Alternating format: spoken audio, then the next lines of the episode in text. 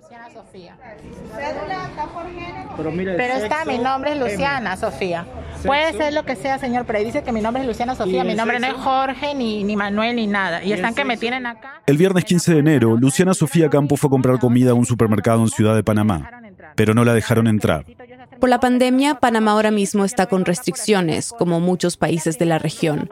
Pero allá es por sexo. Hay días en que solo los hombres pueden salir a hacer compras y otros solo las mujeres. Y para las personas trans como Luciana, esta medida ha llevado a escenas como esta que Luciana grabó con su celular.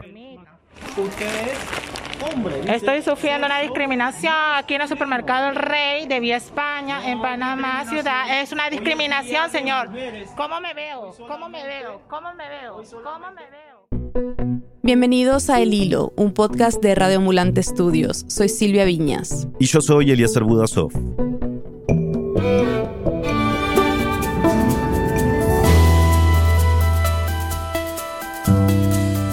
Lo que le pasó a Luciana no es un caso aislado. Desde el comienzo de la pandemia se han registrado más de 40 denuncias de discriminación a personas trans en Panamá relacionadas con estas cuarentenas. Hoy, la historia de Luciana, las restricciones de movilidad por sexo en Panamá y su golpe a los derechos básicos de la comunidad trans. Es 29 de enero de 2021.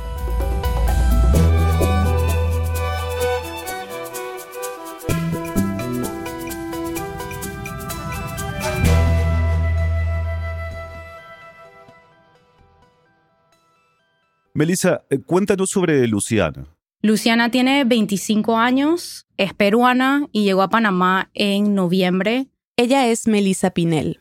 Soy periodista y productora del podcast panameño Indomables. Melissa entrevistó a Luciana después de que el video de la discriminación que sufrió en el supermercado se hiciera viral en Panamá. Luciana me cuenta que ella hizo su transición, empezó su transición a los 17 años.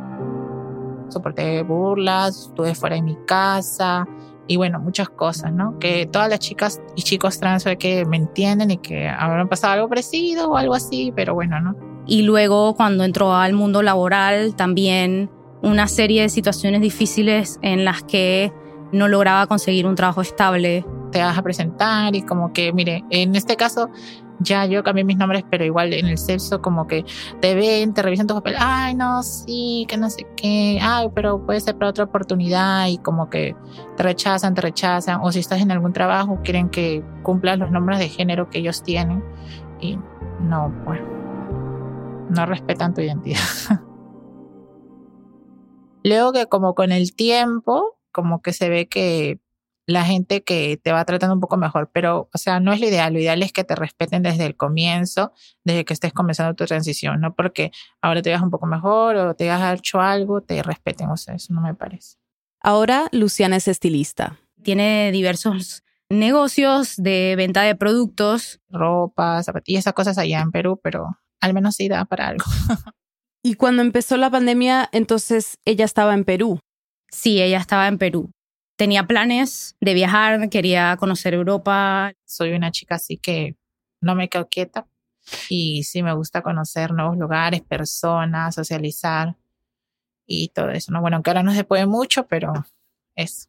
Y vino a Panamá en noviembre a visitar unas amigas. Es decir, que ella está ahorita mismo acá como turista. Y bueno, ella me cuenta que nunca se imaginó que esto le podría pasar. Vamos a volver al caso de Luciana, a ese día en el supermercado. Pero antes, queríamos entender más sobre el desarrollo de la pandemia en Panamá y cómo se implementaron las medidas por sexo.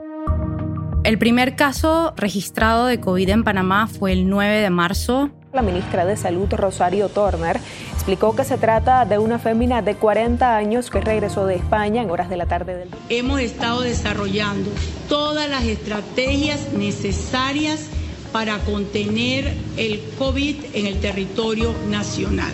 Y luego al siguiente día, 10 de marzo, ya teníamos nuestro primer fallecido. El 17 de marzo, el gobierno impuso un toque de queda mediante decreto. Y luego el primero de abril cambiamos ese toque de queda por una cuarentena estricta por género o por sexo, donde nada más las mujeres podían salir lunes, miércoles y viernes y los hombres martes, jueves y sábado. Y como nos explicó Melissa, no es que el día que te tocara según tu sexo podías salir a hacer cualquier cosa y por el tiempo que quisieras. Era solo por periodos de dos horas. que estaba determinado por el último dígito de tu documento de identificación. Es decir, si tu documento de identificación termina en un 2, tú podías salir de la una y media a las tres y media y salir a hacer compras en el supermercado, en las farmacias o la ferretería, o sea, lugares esenciales. ¿Cuáles eran las sanciones si alguien violaba esta primera cuarentena por género? Las sanciones iban desde multas de 50 hasta multas de mil dólares. Wow. Y si las personas no tenían dinero para pagar estas multas, entonces se le imponía trabajo comunitario. Lo que yo no entiendo es cuál es el razonamiento detrás de hacer una cuarentena por sexo. ¿Qué dice el gobierno sobre eso? El gobierno dice que es la mejor manera de controlar la pandemia aunque es un poco difícil creer ese razonamiento porque si fuese la mejor manera lo estarían aplicando en todos los países del mundo, pero la raíz es control de población, ¿no? Los que están manejando en general la cuarentena y la situación del COVID en Panamá es los instrumentos de seguridad. Hablé con Links Alexander Arango, presidente de Hombres Trans Panamá. Y al pensarlo desde esa perspectiva de control de población, lo vas a seguir pensando sobre la manera más fácil de poder asegurarte que las personas estén siguiendo las normas. Es fácil para los estamentos de seguridad decir, bueno, vamos a dividir a la población en la mitad, mujeres y hombres. Si tomáramos una perspectiva de salud y de educación, en donde el enfoque fuera bajar los contagios, el enfoque principal sería educar a la población y el enfoque no sería la represión de las personas. Lo que las personas trans dicen es, eso es decir que tú puedes saber si alguien es mujer o hombre específicamente por cómo se ve. Y eso no necesariamente es así. En realidad no existe ningún argumento médico o de salud pública que justifique una medida como la que impusieron las autoridades panameñas. Y vale la pena recalcar que en otros países o ciudades como en Perú o en Bogotá, donde se intentó en un principio implementar medidas similares, no duraron mucho. Pero en Panamá las autoridades han persistido con esta política, con resultados predecibles. Este tipo de restricción ha afectado a la población trans en varias formas. Se les ha vulnerado sus derechos de distintas maneras principalmente evitando que tengan acceso a alimentos, a medicamentos, es decir, cosas básicas para cualquier ser humano. Se les ha vulnerado psicológicamente, se les ha vulnerado emocionalmente e incluso físicamente porque se les impide entrar a estos comercios cuando tratan de ir por su identidad de género, es decir, el género que les representa, y cuando tratan de ir según el sexo con el que nacieron, es decir, el sexo que aparece en su documento de identidad. Esto es problemático para las personas trans porque en Panamá no tenemos una ley de identidad de género que nos permita cambiar nuestro sexo en cédula. Puedes cambiarte el nombre legalmente, pero no puedes cambiarte el sexo legalmente a menos de que, bueno, te hagas una operación, tengas diversas citas con psicólogos, endocrinos, una serie de requerimientos que, según Links me explica, no van de acuerdo a los estándares internacionales. Lo cual significa que la mayoría de las personas trans en Panamá no tienen una cédula que refleje su realidad. Entonces, cuando las mujeres trans tratan de ir, eh, no, usted no es una verdadera mujer, su documento dice que usted es un hombre, tiene que venir el Día de los Hombres. Como le pasó a Luciana. Y cuando tratan de ir el Día de los Hombres, entonces son muy femeninas, entonces tampoco les dejan entrar. Entonces las personas trans nos encontramos tomando la decisión entre salir en el día que correspondía con nuestra cédula, siguiendo la ley pero arriesgando una discriminación y violencia, o salir en el día que correspondía con nuestra identidad de género y tener un menor riesgo de discriminación, pero estar rompiendo la ley y tener un riesgo de ser arrestados o ser multados por simplemente querer ir a hacer la compra. El mensaje que le está llegando a todas las personas trans es, ustedes no son un grupo lo suficientemente importante en esta sociedad para que nos importe lo que les está pasando. Si quieren, se mueren de hambre. Entonces eso es como muy fuerte ¿Qué te contó Lynx sobre esta primera cuarentena por sexo? ¿Cómo la vivió? Hablando con Lynx, me di cuenta de que su experiencia durante la primera cuarentena fue muy particular. Para mí la parte más difícil de la cuarentena fue la impotencia ante no poder ayudar a mis hermanos y hermanas trans, ya que aunque yo vivo en una situación bastante estable en donde mi familia puede encargarse de hacer la compra para mi casa, y no tenía que exponerme a salir, excepto en situaciones muy concretas, la mayoría de las personas trans no viven en esa situación. Lo más difícil era saber que había otros compañeros y compañeras que no tenían esos sistemas de apoyo, que estaban en casa, que pasaban una semana sin salir de casa, sin poder ir a comprar alimentos. Entonces eh, se volvió un tema de estar todos los días recibiendo llamadas de personas trans y era una situación de vida o muerte como nunca lo habíamos visto antes desde la organización. No existe una cifra oficial de cuántas personas trans viven en Panamá. Melissa nos dijo que en el censo no hay un espacio para determinar o tratar de cuantificar a la población trans. Pero las organizaciones que trabajan con estas comunidades han identificado alrededor de 2.000 mujeres y 100 hombres trans a lo largo del país. Link sabe que hay personas que no han llegado a tener acceso a organizaciones como estas, o sea que podrían ser muchos más. Desde el comienzo de la pandemia, Hombres Trans Panamá ha registrado 48 casos de discriminación a personas trans. Y han habido diversos casos en los que esta discriminación se torna violenta. Eh, hay un caso de una mujer trans de 30 años que estaba circulando y la policía la detuvo, la agredió, le soltó gas lacrimógeno e incluso utilizaron una pistola taser en ambos senos. La llevaron a un cuartel de policía y en este cuartel de policía nuevamente utilizaron la pistola taser. No se le brindó ningún tipo de asistencia médica, ni hay tampoco un proceso abierto para establecer algún tipo de responsabilidad por lo que a ella le pasó. ¿Qué pueden hacer las personas trans en Panamá cuando sufren este tipo de discriminación por estas medidas? ¿A quiénes pueden acudir? Bueno, hay tres organizaciones que se unieron para liderar este esfuerzo de parte de la sociedad civil es Hombres Trans Panamá, la Asociación Panameña de Personas Trans y Fundación Iguales. Por un lado, tienen un formulario, un Google Forms, donde salen todos los documentos pertinentes a, los decretos que ha establecido el gobierno con respecto a esta cuarentena y donde ellos pueden poner si han sufrido algún tipo de discriminación y poner qué cosas necesitan. Una de las cosas que hicimos fue lanzar la red Solidaria Trans, en donde hemos ayudado a las personas a tener acceso a sus necesidades básicas, comidas y medicamentos, a través de como una red de voluntarios, en donde es como personas cisgénero y muchas personas aliadas se han unido a la red para ayudar, para donar su tiempo o su dinero, para asegurar que las personas trans tengan acceso a comida y medicamentos. Y otra parte de la red solidaria ha sido el apoyo psicológico. Para tratar de brindar asistencia en temas de salud mental para toda la población trans que en estos momentos no tiene que vivir solo con el encierro, que ya es una carga tremenda para la salud mental, sino que además tiene que vivir con el miedo de no saber si podrá comprar alimentos o si cuando sale va a ser expuesto de esta manera tan pública. Estas restricciones por sexo en Panamá también han llamado la atención de organizaciones internacionales. Human Rights Watch hizo una declaración y le pidió al gobierno cambiar esta medida discriminatoria, pero no, no recibió ninguna respuesta. Y Melissa nos contó que las organizaciones locales han presentado recursos legales con el gobierno, el Ministerio de Salud y la Defensoría del Pueblo para tratar de que se eliminen estas medidas por sexo.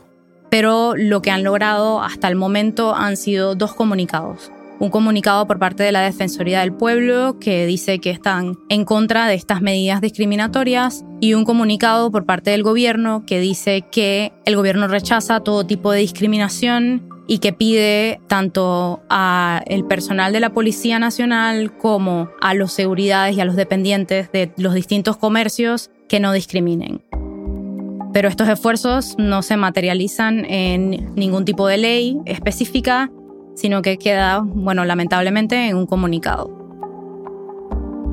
En la práctica nada ha cambiado y no hay ningún tipo de... O sea, no, no hay ninguna garantía de que esta medida no vaya a continuar el resto del 2021. Claro, el resto de la pandemia, ¿no? Y el resto de la pandemia.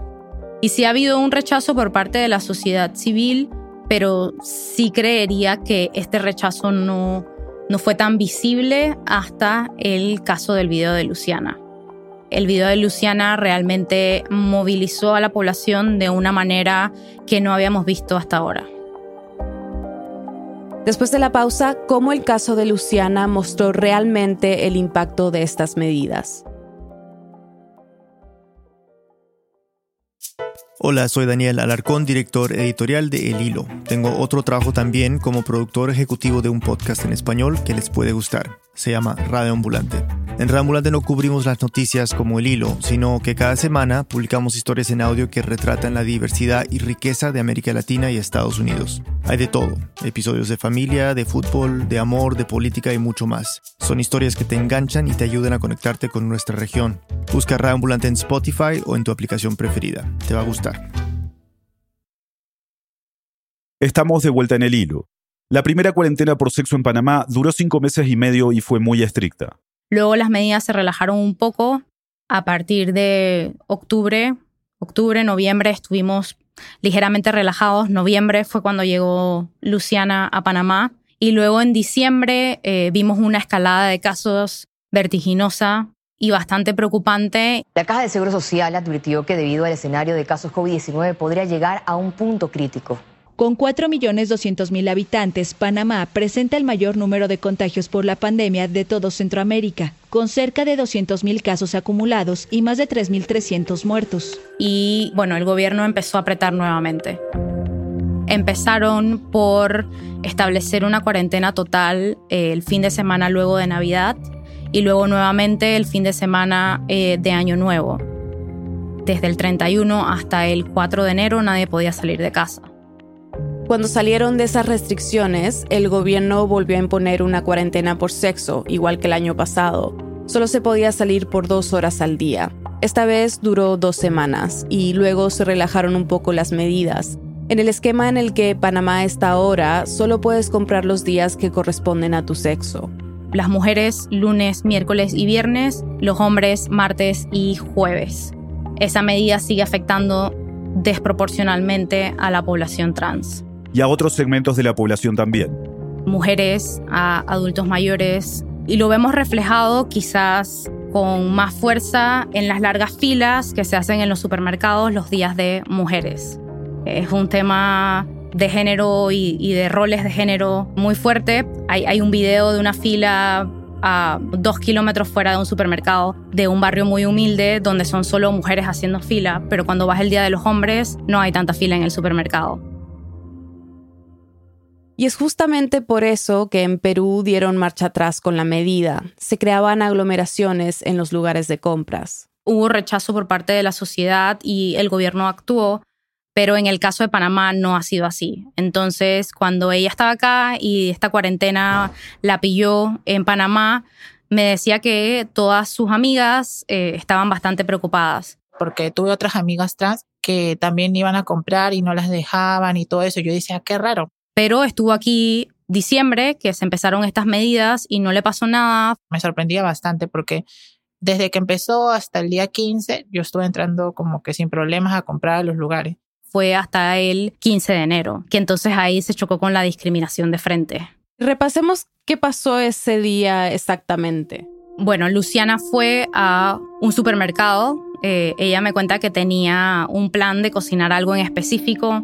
Había ido a otro supermercado pequeño y cuando regresa a casa se da cuenta de que... Ay, me faltan, bueno, me faltaban unas cuantas cosas nada más. Y dije, ay, ya bueno, como el rey era más grande, dije, ya voy a entrar y veo y compro y ya y decide ir a otro supermercado, a Supermercados Rey, que es una cadena de supermercados muy grande en Panamá.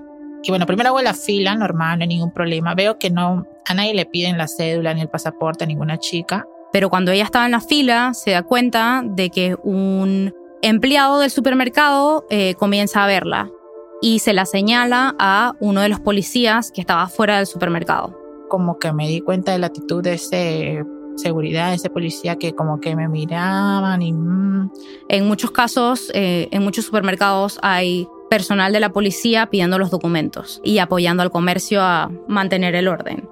Entonces el policía se le acerca. Y me empezaron a pedir el documento. Bueno, yo se los di sin nervios, pero pasó todo lo que pasó. Cuando el policía le pide su documento, le dice, sí, bueno, ahí dice Luciana, está bien, usted se puede cambiar el nombre, usted puede decir que se llama lo que usted quiera, pero en el sexo sale masculino. Entonces, usted es un hombre y usted no debe estar aquí. Luciana me dice que la situación fue escalando paulatinamente y que al principio ella no estaba grabando, que al principio no sabía qué hacer, pero que llegó un punto en el que este policía le, le insinuó que lo que ella tenía era un disfraz. Y allí fue donde ella dijo, no, esto no, no puede pasar, yo tengo que grabar lo que está pasando. Es la única forma de yo poder defenderme ante esta injusticia. Yo tengo que defender mi derecho a algo tan básico como alimento y entonces ella empieza a grabar.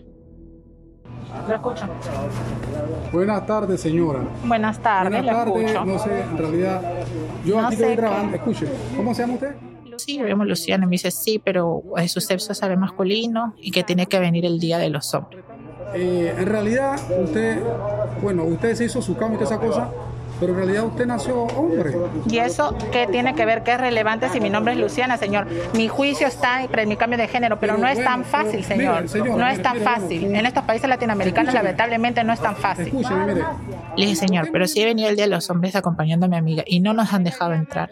Igual también en la farmacia de Metro, que es lo mismo, creo que pertenecen, también no nos dejaron entrar. Dice que vengan el día viernes. ¿Cómo O sea, ahora también lo mismo. Sí, pero déjeme hablar. Todos los días va a ser lo mismo. Nunca voy a poder hacer mis compras. Nunca voy a poder hacer mis gastos. Y los videos que vemos hay dos perspectivas. Una que es ella grabando y otra que es una chica que estaba viendo lo que estaba pasando y se quedó para apoyarla y la estaba grabando entonces también. Y incluso en el video podemos escuchar varias veces donde esta chica le dice, no, dime qué es lo que ibas a comprar, yo te lo compro, yo te ayudo, yo te ayudo. Pero Luciana estaba tan nerviosa que ya no se trataba de comprar o no comprar, sino se trataba de defender su derecho a comprar. Sí, yo nací hombre y ahora que por eso usted me dice que una trans no tiene derecho a venir a comprar, una trans no tiene derecho a hacer sus cosas, una trans no tiene derecho a nada. Eso es lo que prácticamente me está diciendo, que por ser trans no puedo, te tengo derecho a nada. Estoy sufriendo una humillación aquí. ¿Quién es la administradora de aquí? ah? La gerente. Bueno, la gerente, ¿quién es? Quiero hablar con ella, porque yo no me voy a ir hasta hablar con ella. Yo se la voy a buscar y ella le va a decir. Por favor.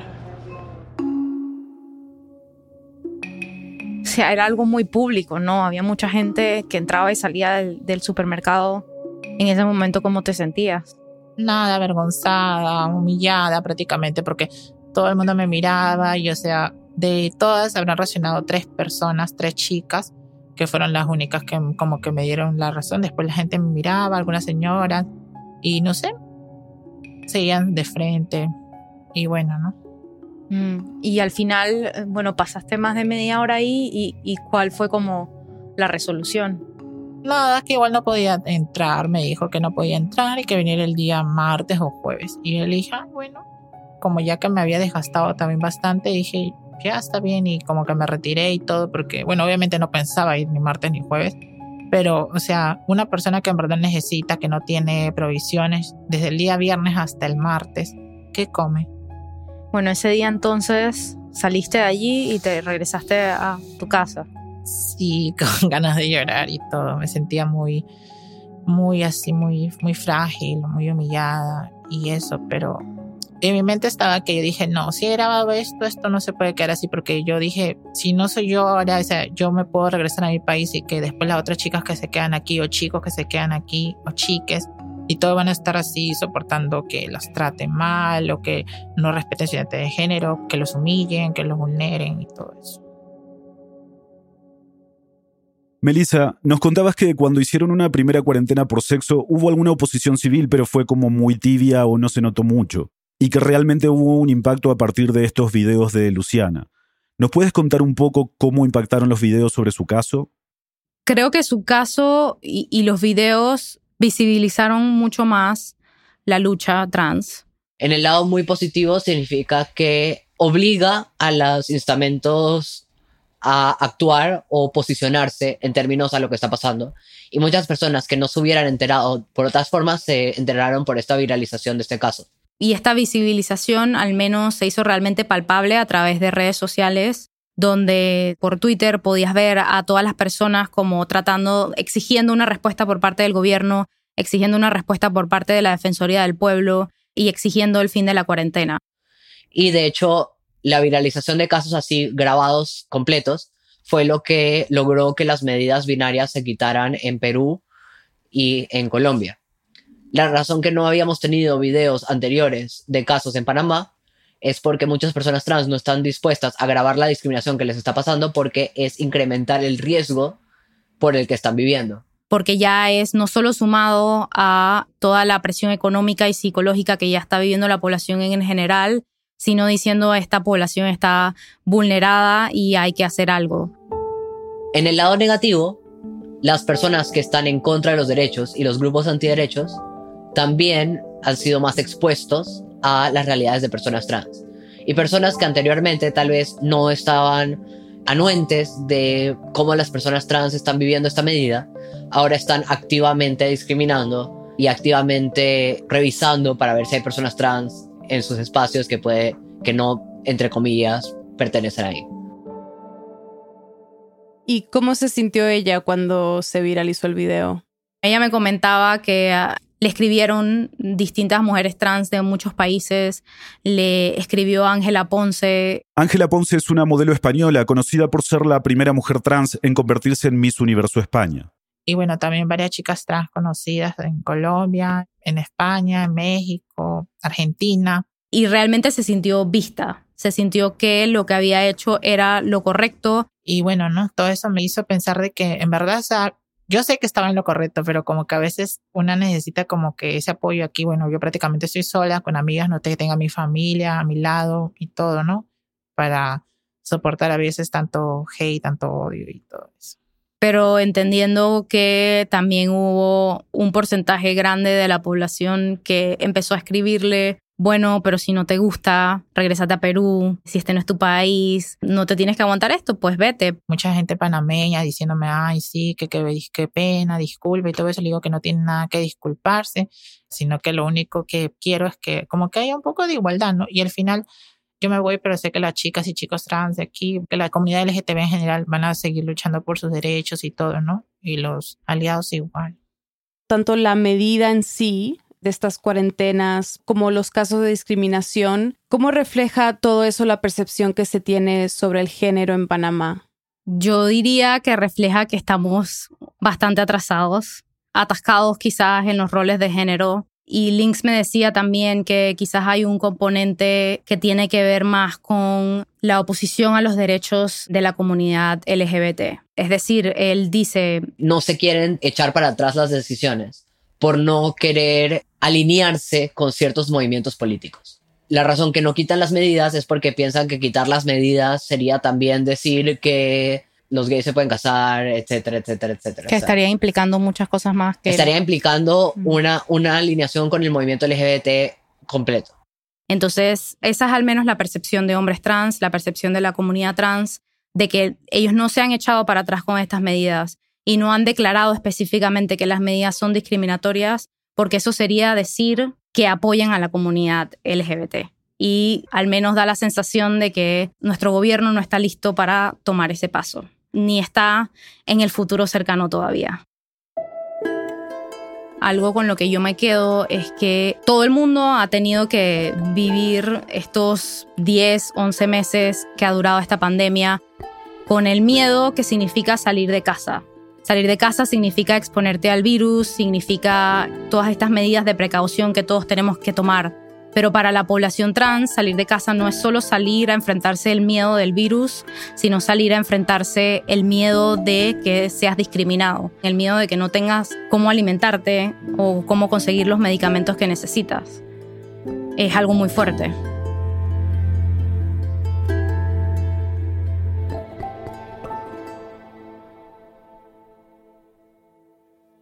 Muchas gracias, Melissa. Sí, muchas gracias por hablar con nosotros. Gracias a ustedes. Ni la cadena de supermercados del Rey ni la policía, nos dijo Melissa, se han pronunciado sobre el caso de Luciana.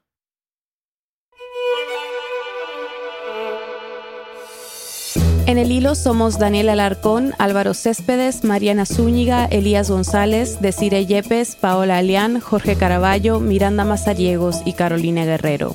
Nuestro tema musical lo compuso Pauchi Sasaki. Parte de la música de este episodio fue compuesta por Remy Lozano. Gracias al equipo de Radio Ambulante por todo su apoyo y gracias a quienes se han unido a Deambulantes, nuestras membresías. Su aporte nos brinda una fuente de financiamiento constante y confiable que nos ayuda a seguir produciendo el episodio cada semana. Súmate tú también en el hilo.audio slash apóyanos. Muchas gracias. Y si quieres mantenerte al tanto de todo lo que está pasando en el mundo, suscríbete a nuestro boletín semanal. No solo recibirás el episodio directamente a tu buzón de entrada, sino también un resumen de las noticias más importantes de la región. Suscríbete en el hilo.audio slash correo. Yo soy Silvia Viñas. Y yo soy Elías Budasov. Gracias por escuchar.